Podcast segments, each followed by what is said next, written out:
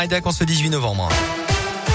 Et elle a une des menus 100% Auvergnat dans les cantines. On vous en a déjà parlé sur Radio Scoop. Les cuisiniers, notamment dans les établissements scolaires, ont parfois du mal à s'approvisionner en produits locaux. La faute à une offre qui n'est pas assez variée et à des producteurs qui ont parfois du mal à répondre à la demande.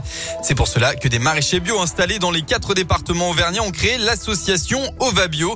En se regroupant, ils peuvent organiser la production pour répondre à la demande et arriver sur des marchés où seuls ils ne pourraient jamais aller, comme les cantines ou les moyennes surfaces.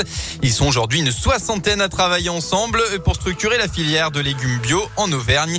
Patrice Goutani est le président d'Ovabio. La moitié sont des gens qui sont en diversification de production, donc qui étaient euh, des céréaliers, des éleveurs ou d'autres productions qui vont aujourd'hui sur la production de légumes parce que c'est cohérent d'un point de vue économique, c'est cohérent d'un point de vue agronomique sur leur ferme. Nous, on a vraiment envie d'agir sur tous les leviers qui favorisent la coopération entre les producteurs. Ça peut être aussi du stockage en commun, ça peut être du matériel en commun, ça peut être de la mutualisation euh, de main d'œuvre. Euh, pour pouvoir avoir des postes aussi sécurisés sur l'année. C'est pas seulement que la partie commerciale, mais c'est bien l'ensemble de, de, de, ces actions-là qui sont portées par Ovadio.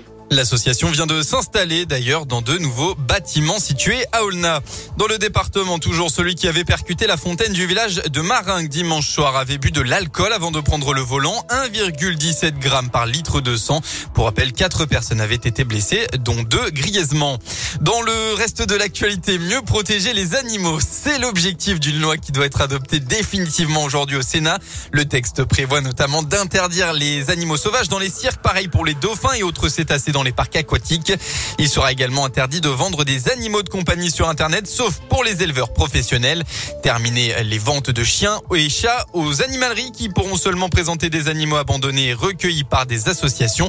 Voilà pour les principales mesures. Cette loi, Léa Dupérin, vise aussi à durcir les sanctions en cas de maltraitance et d'abandon. Trois ans de prison et 45 000 euros d'amende, c'est la peine qui s'appliquera pour tout acte de cruauté sur un animal de compagnie. Jusqu'à 5 ans de prison et 75 000 euros d'amende sont prévues en cas de mort de l'animal.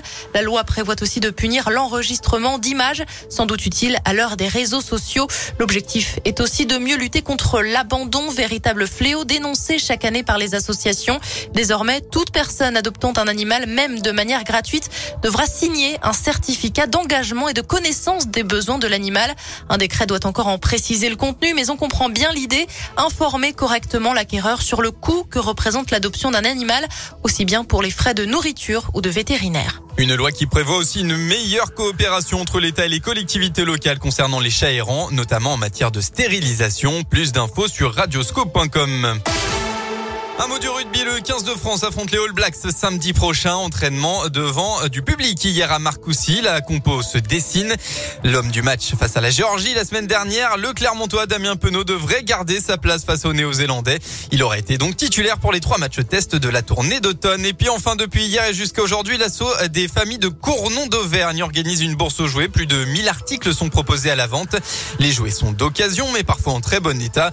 D'autres bourses aux jouets sont prévues jusqu'à la fin novembre. Il y en aura une demain et samedi à la fête, euh, à la salle des fêtes de Plaza. Ce sera de 10h à 17h.